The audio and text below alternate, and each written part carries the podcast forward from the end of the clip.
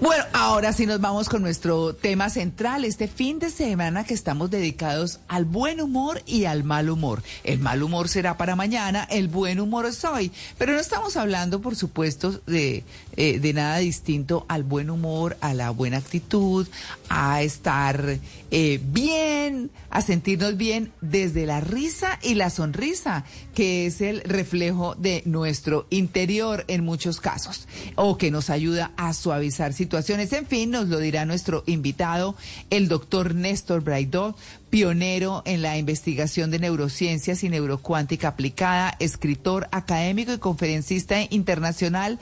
Él es español y está en España. Doctor Braidó, muy buenos días. Muchas gracias por aceptar la invitación a En Blue Jeans de Blue Radio.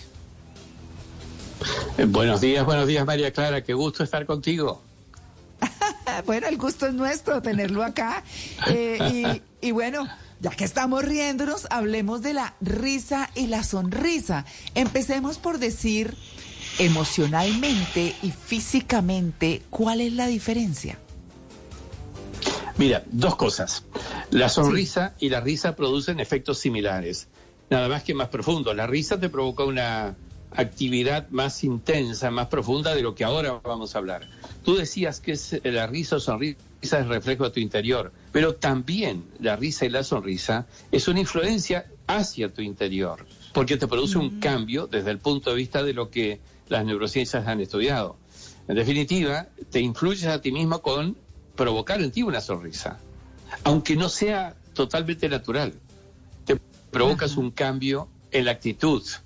En definitiva, lo que yo digo, visto desde otra disciplina que es la endocrinología, es que cuando tú ríes, haces una activación muscular facial.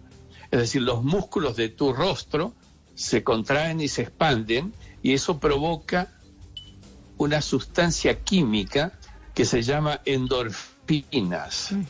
La endorfina que produces, la endorfina que produces por la risa y también por la sonrisa, aunque más levemente, lo que hace es que te predispone de otra manera a raíz de la endorfina.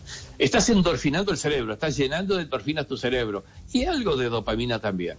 Eso te hace a un cambio en tu actitud, en tus ganas, en tu predisposición. Te mejora la predisposición.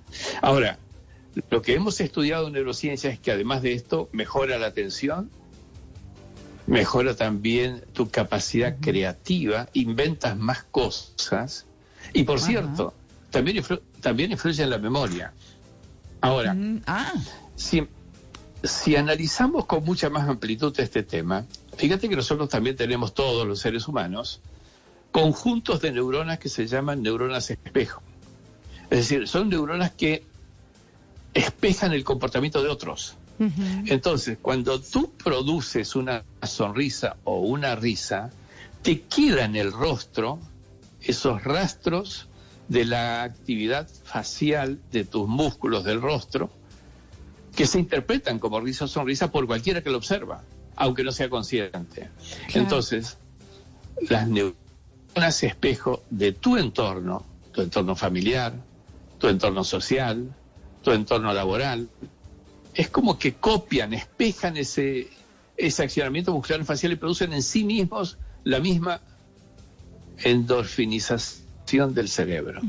Entonces, ah. hay que analizarlo en dos planos. El primer plano es lo que te provocas a ti mismo, a raíz de la risa o sonrisa, derivada entonces de esa activación muscular facial y, por supuesto, lo que produces en tu entorno por tener una un rostro sonriente o con resto de sonrisa que había producido instantes antes. Esos son los dos efectos más importantes que produce desde el análisis de la neurociencia todo lo que esta simple forma de provocar influencia, que es reír, sonreír. Fíjate, yo hace muchos años eh, fundé un instituto que implica hacer entrenamiento cerebral un brain gym, un, un, centro de entrenamiento cerebral. ¿Cuál es el primer ejercicio que hemos implementado? El primer ejercicio es que todos mis entrenantes del cerebro, al levantarse, primer minuto de su día, es hacer una risa, una sonrisa. les cambia el día. Y cambia el día de muchos otros a raíz del efecto que expanden en su entorno.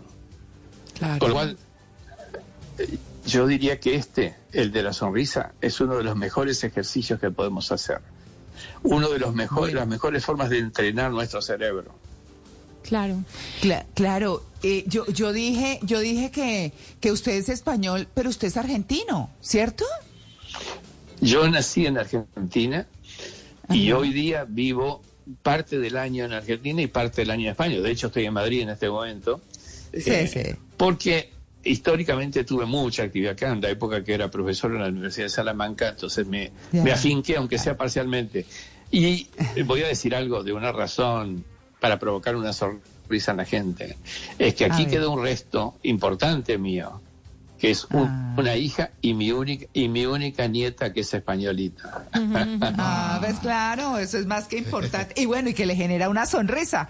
Eh, Jay tenía Absolutamente. también Jay Mauro, adelante. Sí, señora. Doctor, ahora que usted habla de las neuronas espejo, siento yo que le puede afectar un poco más a o, o, puede más bien permitirse estas neuronas en los niños, ya que pues ellos tienen ese don de imitar y aprender todo lo que hacen los adultos. Me preguntaba a ellos si existen estas neuronas espejo y sobre todo en los niños que normalmente pues imitan todo, eh, de qué manera puede afectar que estén en una familia donde las risas y las sonrisas más bien son escasas, ya sea por diferentes problemas, carencias.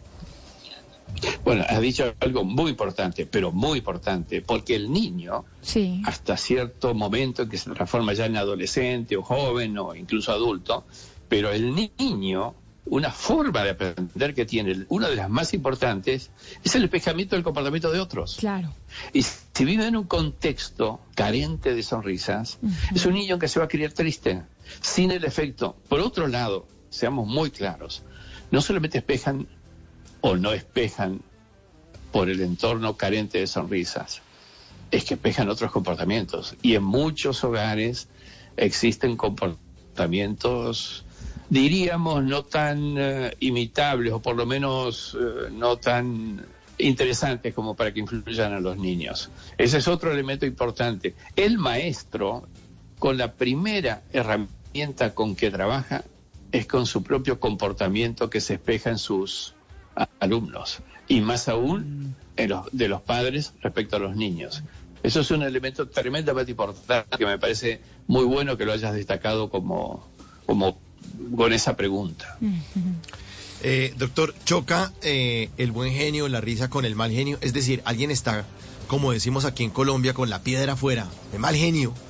Y si uno le hace un chiste, hay un choque químico en el cerebro, eh, o es mejor dejar que se le pase ese mal genio y de pronto uno hacerle alguna broma. En realidad eh, hay gente que va por el mundo con ese mal genio, no solamente en un país, sino en, diría en la mayoría. Siempre hay personas con mal genio o personas que tienen una actitud adulta o un, rostro más bien tosco. Esas personas eh, van por el mundo viendo las cosas, percibiendo las cosas también con mal genio, es decir, negativamente. Eso es otro elemento tremendamente importante. Nosotros no percibimos exactamente lo que existe en nuestro entorno. entorno. Nosotros percibimos aquello que nuestra propia situación neuronalmente hablando nos permite percibir. Si yo me levanto y estoy en una actitud negativa, veo las cosas negativamente, aunque no sean negativas esas cosas del entorno. Entonces, dos cuestiones. El mal genio normalmente percibe con ese mal genio, con lo cual no le afecta positivamente, simplemente perdura en su percepción negativa, en su actitud negativa. Con lo cual también es un elemento interesante a, incorporar en el análisis. Nosotros no percibimos más que aquello que nos permitimos percibir a partir de la actitud en que estamos y del cómo tenemos esa estimulación neuronal. Si yo hoy me levanto mal desde el punto de vista anímico, si yo empiezo a tener imaginaciones negativas, traigo a mi memoria circunstancias del pasado que fueron conflictivas de mi parte, negativas de mi parte, pues voy a ver las cosas negativas, pues voy a percibir mm. todo lo que transcurra en el día negativamente. Y ese es un elemento que también tenemos que incorporar. Por eso es que en el entrenamiento cerebral que hacemos en los gimnasios del cerebro, lo que provocamos en las personas son ejercicios que no solamente les permitan levantarse, iniciar un día bien, sino también continuar positivamente con el día. Con lo cual, sonrisa a la mañana, sí, sonrisa a mediodía también, y a la tarde también. Y por cierto, ver cómo nos protegemos de los así denominados condicionantes emocionales. ¿Qué es un condicionante emocional? Son aquellas estimulaciones del entorno que nos producen, como el nombre lo, lo dice, una condición emocional determinada. Por ejemplo, el mm. estrés. El mm. estrés nos, nos condiciona la vida.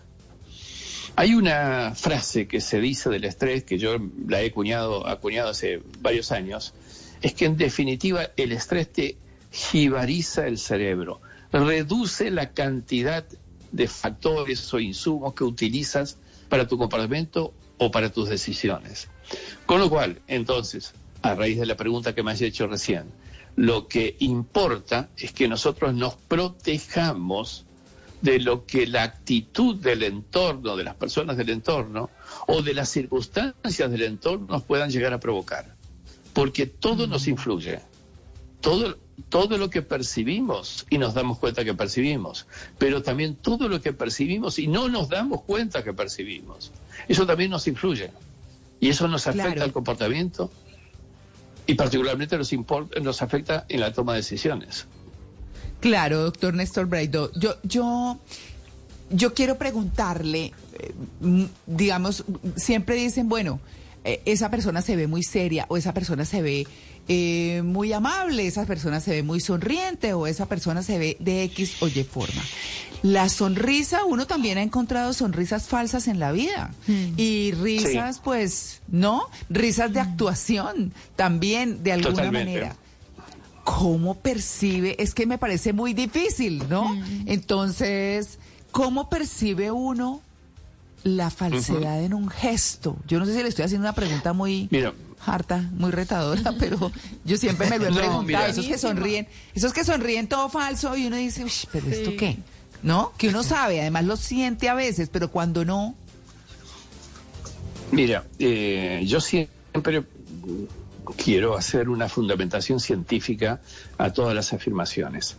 Hay un estudio muy importante que se ha hecho que se llama la sonrisa de Duquesne, Duchenne, Duquesne, la pronunciación, que es un francés que estudió la sonrisa y por eso la sonrisa natural, la que te surge de adentro, como dicen los españoles, la que te sale de las tripas, es una sonrisa de Duquesne, es una sonrisa, insisto, que acciona mayor cantidad de músculos faciales que la sonrisa social que se llama. Es la sonrisa que tú pones en el cerebro para, no sé, por una cuestión de comportamiento o como fuere. Tal vez en un extremo, esto último lo podrías llamar una sonrisa falsa, pero no te olvides que la sonrisa falsa activa músculos faciales diferentes que implican una percepción de la falsedad aunque no te des, no no te des en conciencia cuenta de ello. En definitiva, lo que quiero decir, sonrisa de Duquén, sonrisa, sonrisa natural, la que te sale de adentro. Hay una sonrisa que tú dibujas en tu cerebro accionando los músculos faciales, forzándotelo. Más aún, yo acostumbro a decir, ponte un eh, boli, un lápiz en, en, los dientes para accionar esos músculos faciales si es que no tienes naturalmente un estímulo a sonreír. Ahora, muy diferente, tercer punto, lo que tú dices, la sonrisa falsa. La sonrisa falsa dibuja, insisto, de, diferente manera la activación muscular facial y eso es percibido. Es naturalmente percibido en el metaconsciente, es decir, bajo el umbral de conciencia. Nos damos cuenta, aunque quizá no podamos decir de base a qué, aunque no seamos conscientes, nos damos cuenta, me está engañando, es falsa. ¿Sí? Mm. Mm. Doctor, ¿y, ¿y las sonrisas o las risas que le provocan a uno las series o las películas, esas también son distintas? Claro, porque son estimulaciones naturales que te provocan ¿sí? esa, esa, ese accionamiento muscular facial. Por eso yo siempre digo a los que les cuesta sonreír o reír, les digo, pongan no sé, una, una, una tira, o una serie, un algo que le provoca, o recuerden, una broma, un chiste, hay tanto en el mundo de todo esto que a veces lo recibimos por los WhatsApp, eh, que te provocan una sonrisa o incluso, insisto, una risa. Eso es una risa natural. Es lo que se llama sonrisa de Duquesne, la sonrisa que te surge de adentro. Doctor, como, como usted nos decía hace un momento, eh, que la risa libera endorfinas, ¿podría ser la risa un analgésico? De pronto, no sé, aumentar esa tolerancia del dolor cuando sentimos un fuerte dolor de cabeza y alguien nos ayuda a reír, ayuda a aliviarlo. Mira, lo que está demostrado neurocientíficamente es que la sonrisa provoca una activación de tu sistema inmunológico en términos generales. Si tú dices específicamente una jaqueca o una circunstancia determinada, sí también. Pero para eso, insisto, tiene que ser una ejercitación que hagas con regularidad y frecuencia. Más aún, te diría, las personas que ríen frecuentemente o las que sonríen con frecuencia, frecuencia significa varias veces por día, está demostrado que tienen, oye bien, tres o cuatro años de vida más que las personas que no ríen. Mm. Eso también está demostrado. Aumentas tu, tu vida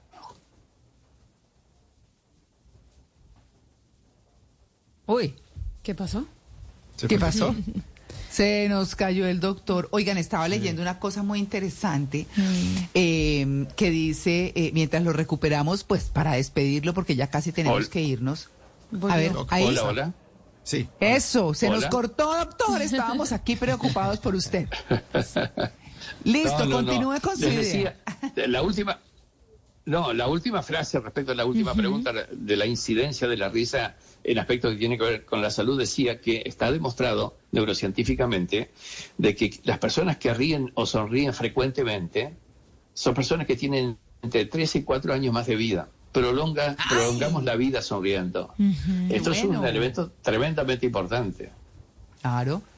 No, aquí tenemos entonces como 12, doctor, porque aquí nos reímos. sí, aquí siempre.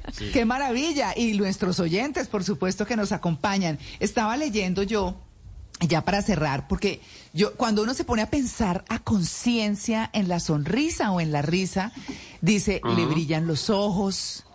Eh, toda la cara, los músculos, todo como es que se ponen en esa actitud de sonrisa. Y leía que hay tres clases de sonrisa la recompensa, la sonrisa de recompensa, la de afiliación y la de dominancia. ¿Cómo podemos cerrar diciendo que la sonrisa va más allá de, poner la boca hacia arriba, como, como dice usted, eh, eh Duquesne, ¿fue que dijo? Sonrisa de Duquesne, sí, un investigador de Duquesne, exacto. francés. Exacto. Entonces, entonces que uno sube las comisuras de los labios hacia las orejas, que no sé qué, qué bueno todo.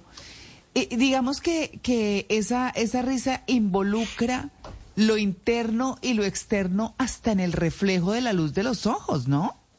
Sí, pero más te diría, ¿no has notado que a una persona que le brillan los ojos, es como que emite más energía, es como que recibe esa energía.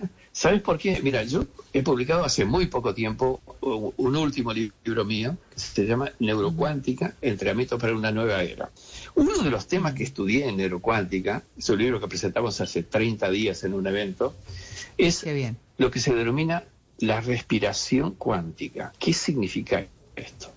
Lo que está demostrado es que cuando uno ríe, hay como una especie de activación de vibración energética. Vibración energética que influye enviando energía a nuestro cerebro y también emitiendo energía en nuestro entorno. Cuidado, que el efecto neurocientífico que hemos dicho hace un momento respecto del cambio actitudinal, respecto de la endorfinización del cerebro, respecto de la influencia neuronas espejo mediante nuestro entorno.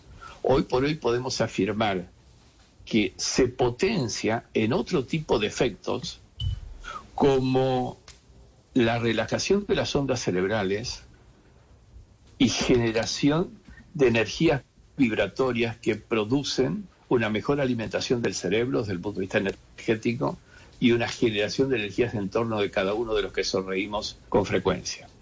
Lo que se denomina la respiración cuántica, que es una respiración amplia, profunda, generadora de esas consecuencias vibracionales. No, qué maravilla. Doctor Braido, pues bueno, nos tenemos que despedir. ¿Usted me repite, por favor, el título de su libro? El que acaba de Neurocuántica, claro, Neurocuántica, entrenamientos para una nueva era. Que es la era cuántica que estamos empezando a vivir estos tiempos. Claro, claro. Eh, bueno, yo le quiero preguntar las redes sociales porque nuestros oyentes siempre están pendientes de poderlos seguir y poderlos consultar. Mira, nosotros eh, trabajamos con muchas eh, presentaciones por Instagram Live, por ejemplo, que nuestra dirección es arroba Néstor Braidot, que es mi nombre y mi apellido en definitiva, y me pueden ubicar también por, por, mi nombre y apellido por todas las, redes, ¿sí? Por Facebook, por por, por internet, en fin, estamos en todas las redes para, para todo esto, por Google, claro. Y la página web, entonces